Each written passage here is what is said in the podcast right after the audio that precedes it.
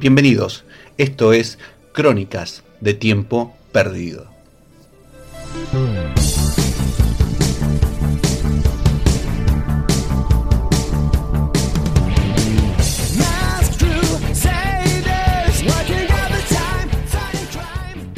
Cine y series acá en Forti FM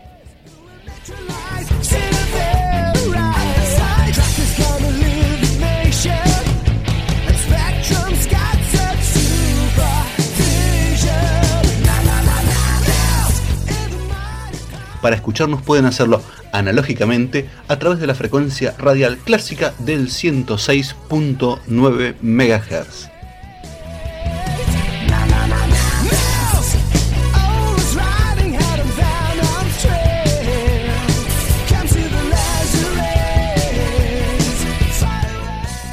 Si están en la pomada electrónica, pueden escucharnos a través de nuestra página web que es www.forti40fm.com.ar.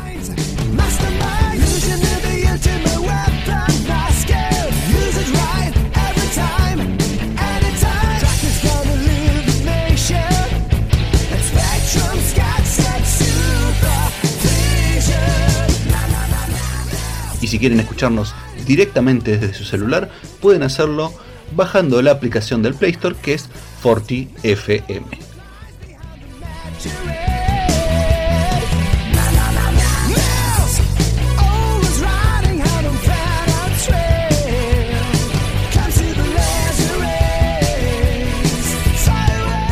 Para sugerencias, propuestas de reseñas y demás cosas, pueden hacerlo a través de nuestro Instagram que es arroba crónica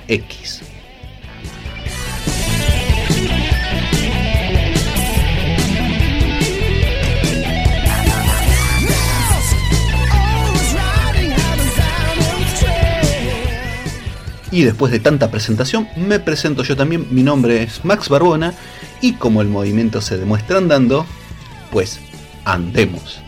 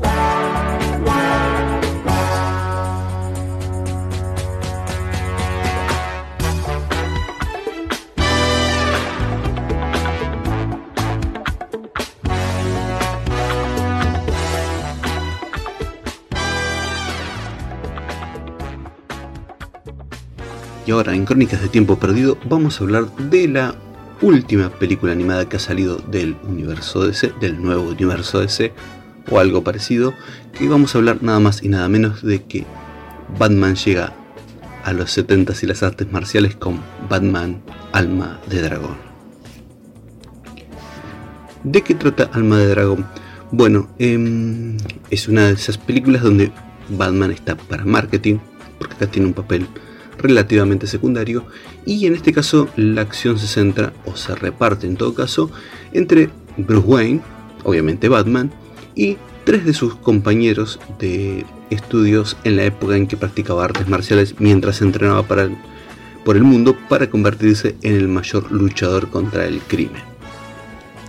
La cinta está dirigida por Sam Liu y eh, Sam Liu es un viejo conocido, ya ha dirigido varias, eh, muchas películas animadas, tanto del universo DC como algunas bastante buenas de, la factoría de Marvel.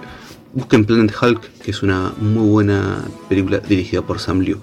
Bueno, como les decía, eh, en este caso tenemos a Bruce Wayne, que em, se vuelve a encontrar con sus antiguos compañeros de, de entrenamiento.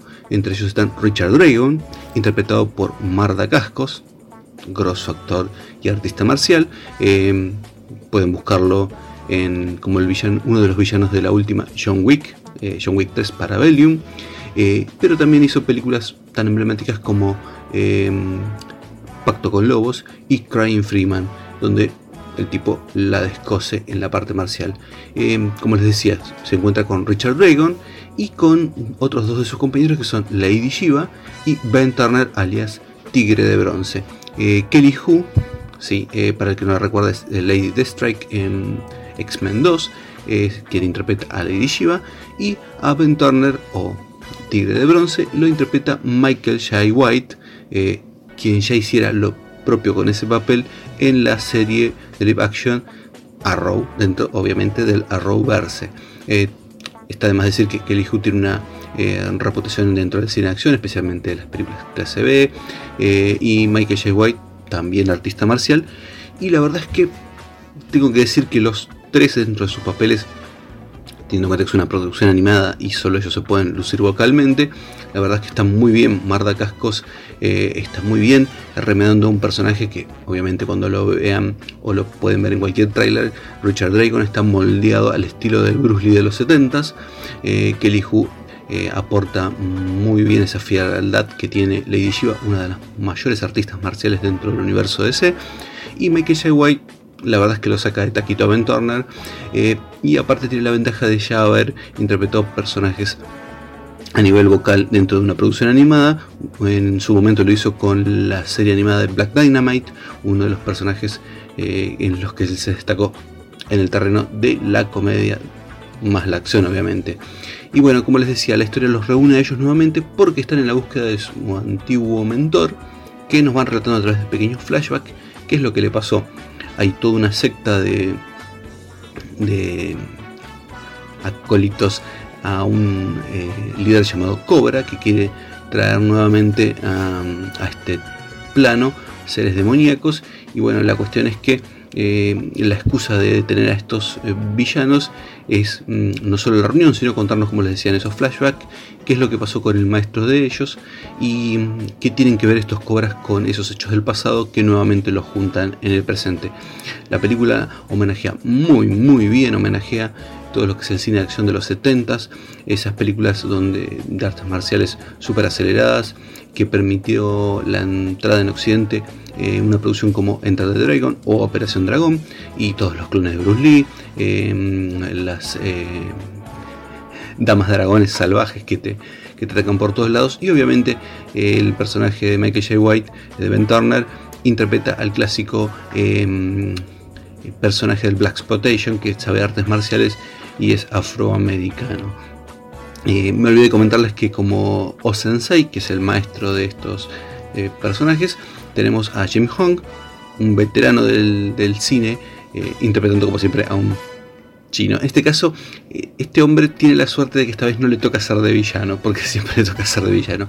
Y no les conté que el que interpreta a Bruce Wayne Batman es nada más y nada menos que David Juntioli, el protagonista de la serie policial Grimm. la peli está disponible para ver para adquirirla obviamente en formato físico. No está en ninguno de los servicios de streaming porque es un estreno relativamente reciente. Pero eh, la pueden descargar o la pueden ver online por medios alternativos. La verdad es que no sé si es la mejor no, sé si es la mejor película de este estilo, pero es un lindo homenaje si son un poquito fans de las artes marciales setentosas y todo el look que pela la película en ese sentido es más que cumplidor y es una linda entrada, un pequeño aperitivo para alguna otra producción todavía un poco más ambiciosa.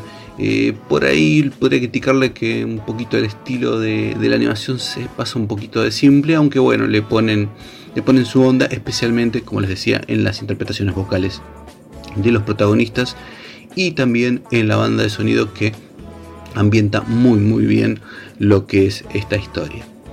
Así que ahí lo tienen, la entrada setentosa y, y artista marcialista de Batman con Batman Alma de Dragón.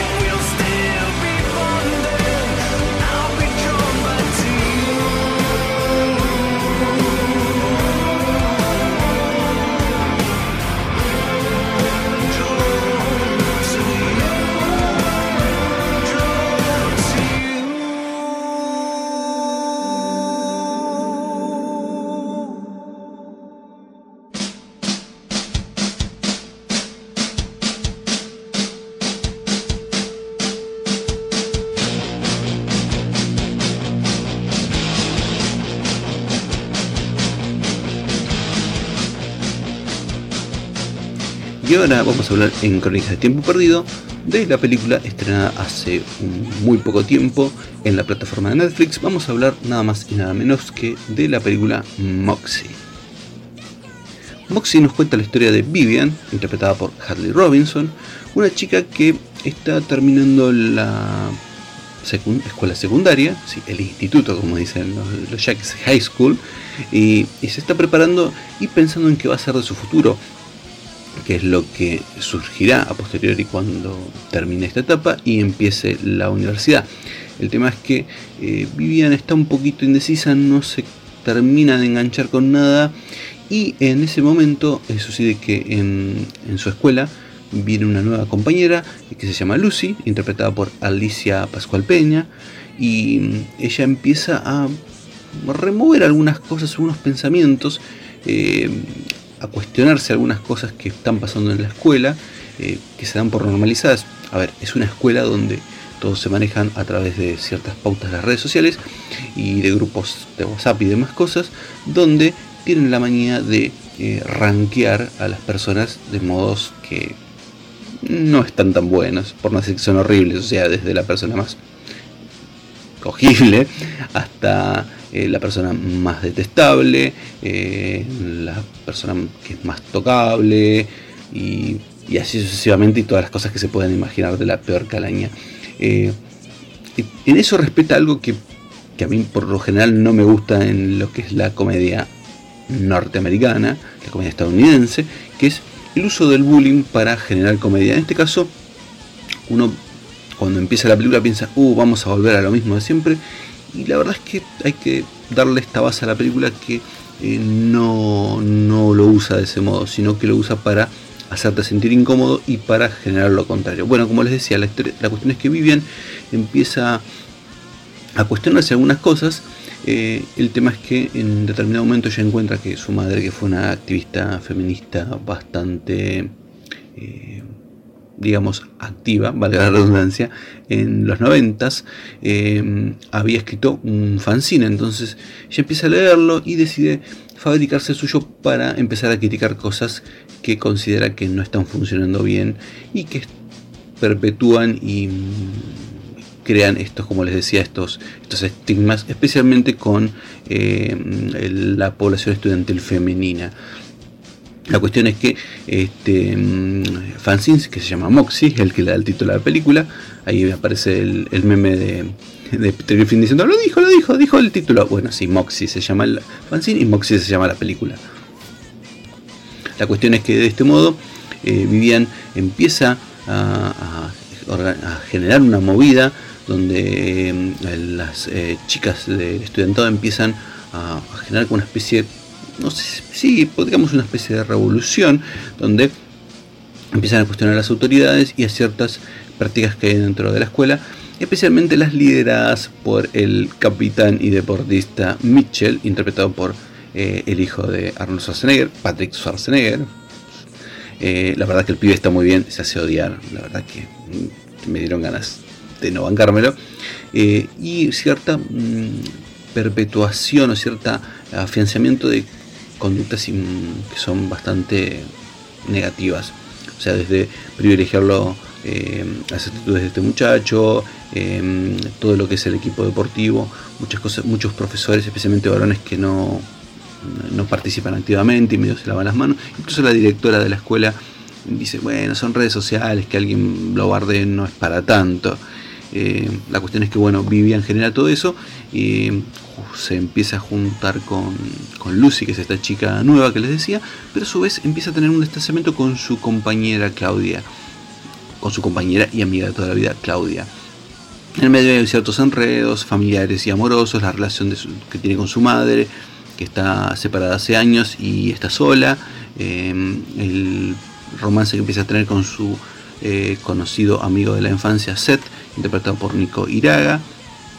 Y la verdad es que la película es interesante para em, pensar y repensar algunas cuestiones que funcionan bastante mal en, nuestra sociedad en general. El tema de, del machismo em, que está enquistado, los privilegios que tienen algunas personas. Incluso hay un momento de la película, no es un gran spoiler, eh, donde mm, una de las amigas de, Vivian le plantea que ella también tiene unos, tiene unos cuantos privilegios, porque obviamente Vivian, eh, interpretada por Harley Robinson, es una chica blanca, rubia, heterosexual, o sea que digamos que es mucho menos probable que alguien busque eh, punirla, que alguien busque castigarla por alguna cosa que haga y ella pueda, incluso como le dice su amiga, tener el privilegio de si quiere eh, dudar o hacer ese tipo de cosas. Eh, obviamente esto está, me parece que es una de las cosas interesantes de la peli. Me parece que las, cosas, las otras funcionan bien, es como que hay gente que ha criticado la parte, especialmente la parte de las relaciones familiares y amorosas de la protagonista, pero a mí me parece que está bastante bien, especialmente la parte en que discute con su madre, porque la verdad es que es uno la ve de afuera y dice unas discusiones insustanciales, pero la protagonista es adolescente. esto no quiero ser prejuicioso, pero cualquiera de nosotros cuando ha sido adolescente, si algún adolescente lo sabrá mejor que nosotros, eh, a veces nos, ganan las emociones y no es que no tengamos la capacidad, pero nos cuesta bastante argumentar. Eh, en eso sí está bien logrado. Y aparte, también la película no sé si intenta buscar una denuncia, sino que me parece que intenta poner todas estas cuestiones, estos problemas dentro de lo que es una eh, la estructura de una clásica comedia americana. No me gusta usar ese adjetivo, pero creo que es lo que mejor se ajusta a eso. Eh, qué pasaría si esas cuestiones empiezan a aparecer dentro de lo que uno entiende como y el chico, eh, una comedia llena de estereotipos con la chica, su amigo, su amiga, la amiga nueva, el capitán del equipo, la ñoña, esto, ¿se entiende a dónde voy? Bueno, ese es el punto. Es como que si la película tuviera la estructura de la clásica comedia estudiantil o juvenil y de repente empiezan a aparecer estas cosas.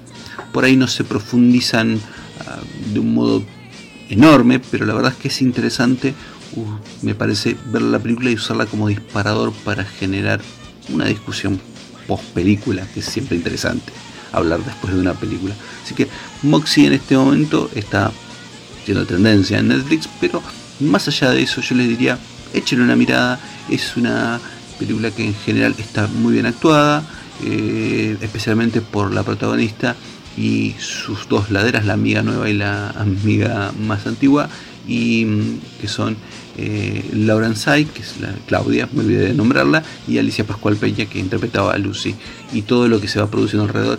Y el personaje de, de Patrick Schwarzenegger también está muy bueno como contrapunto y como disparador y como plot twist del final de la película. Eh, no quiero spoilerle más nada, así que vayan eh, si quieren y echen una mirada a Moxie, que es una película mm, bastante interesante para ver y para charlar después de terminar de verla.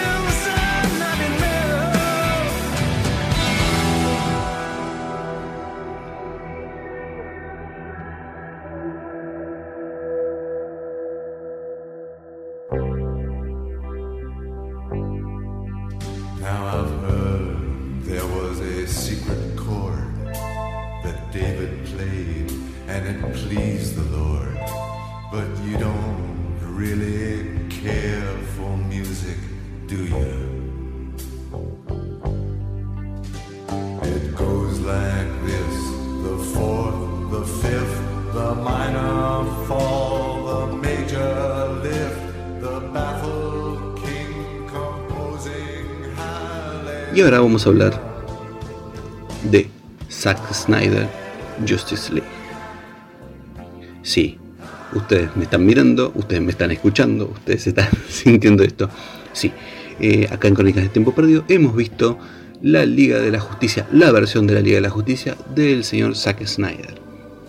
A esta altura mm, del internet, de las redes sociales y demás cosas eh, de nuestra vida moderna, no la vida moderna de Rocco, em, no, voy a, no voy a contarles los entresijos con mucho detalle de cómo llegamos a esto.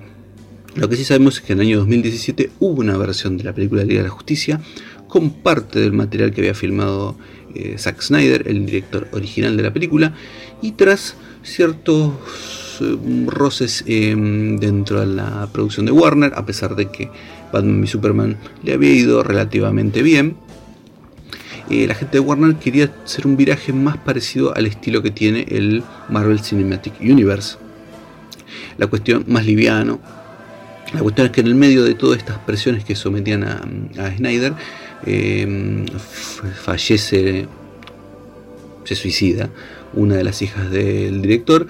Entonces en ese ida y vuelta, él sale de la producción de la película y la verdad es que en ese momento nos dijeron a todo el mundo que eh, habían llegado a un acuerdo de, buenos términos y que lo iba a reemplazar Josh Whedon para terminar la película.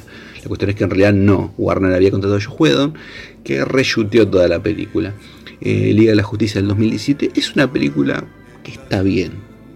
Yo la he visto en el estreno y es una película que está bien, es buena, pero termina quedando en el mismo lugar que eh, Green Lantern del 2011. Es una película que uno dice, sí, está bien, no, no es como el cachamay, no hace ni mal ni bien, pero la verdad es que al final del día no es una película memorable, es una película que se olvida bastante rápido, lamentablemente.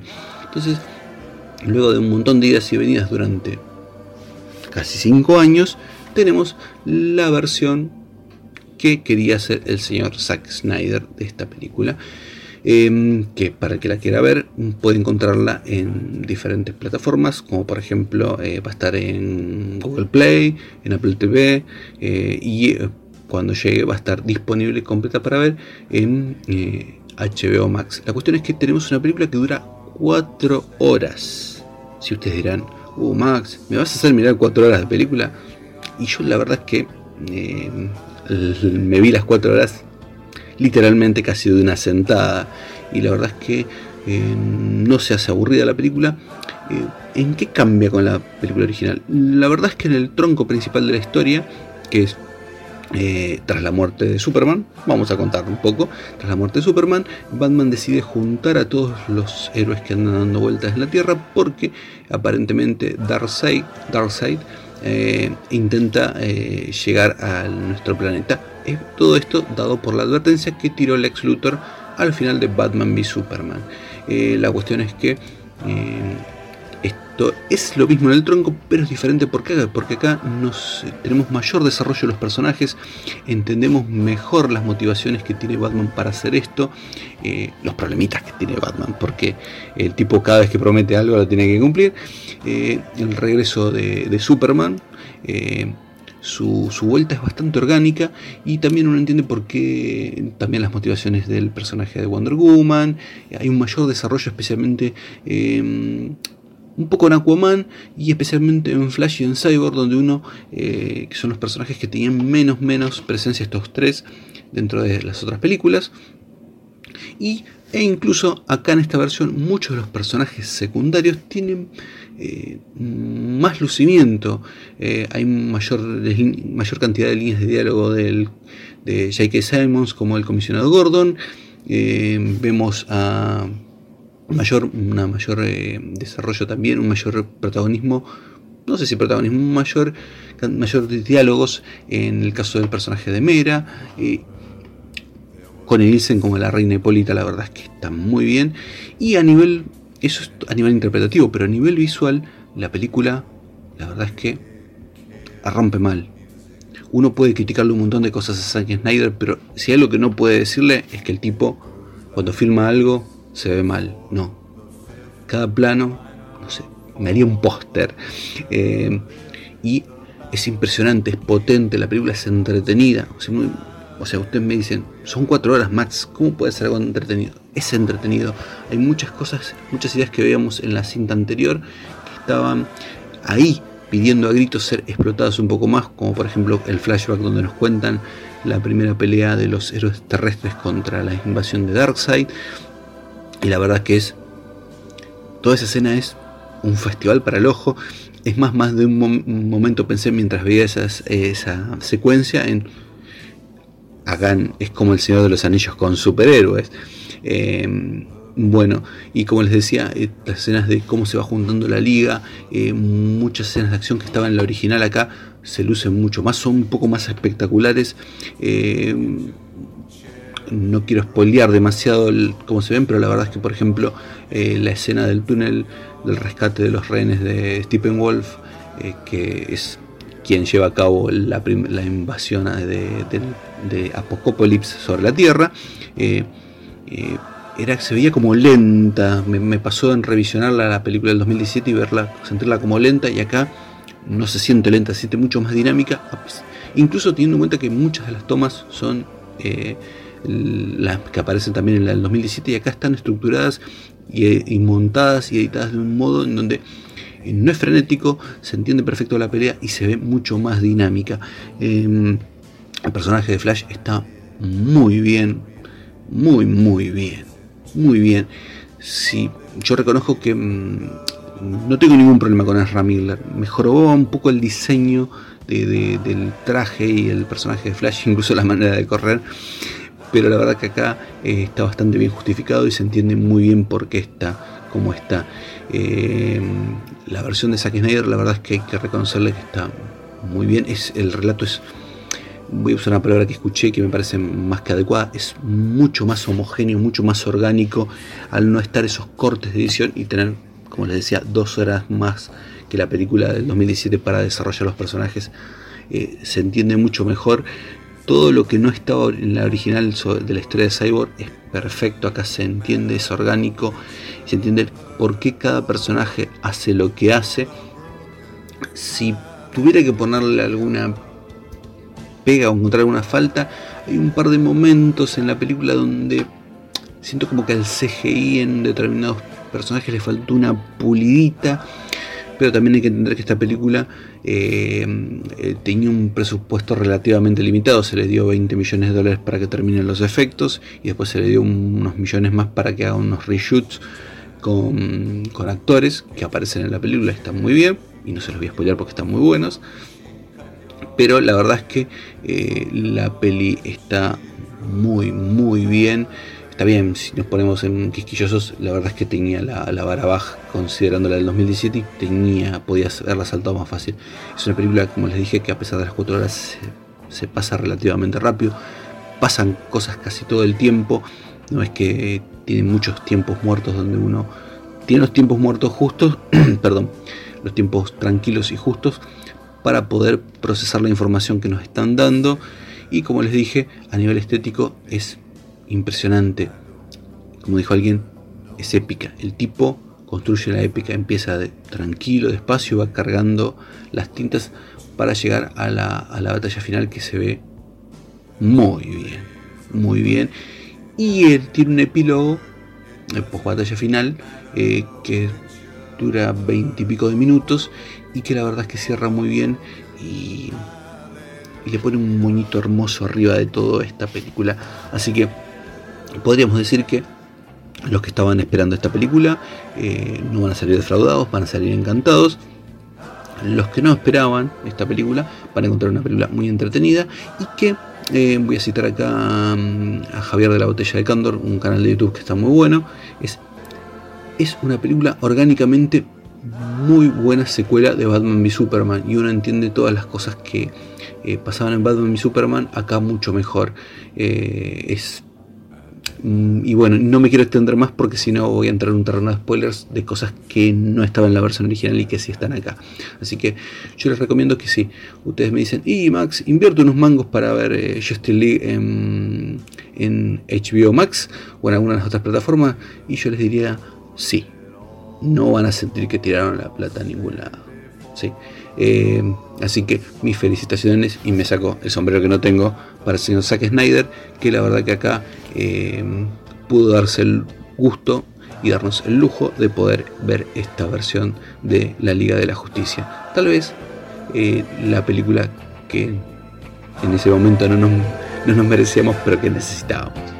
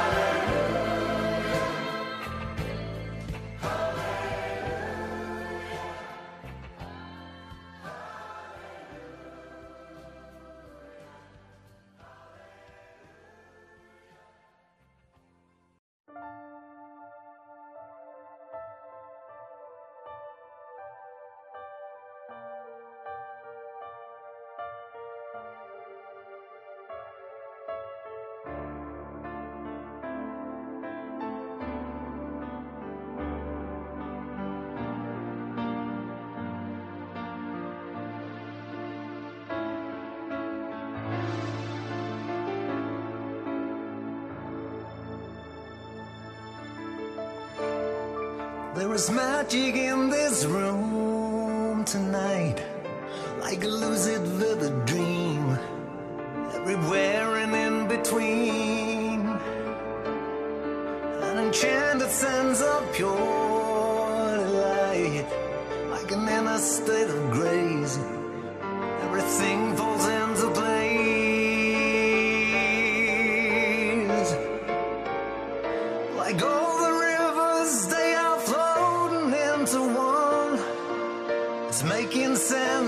me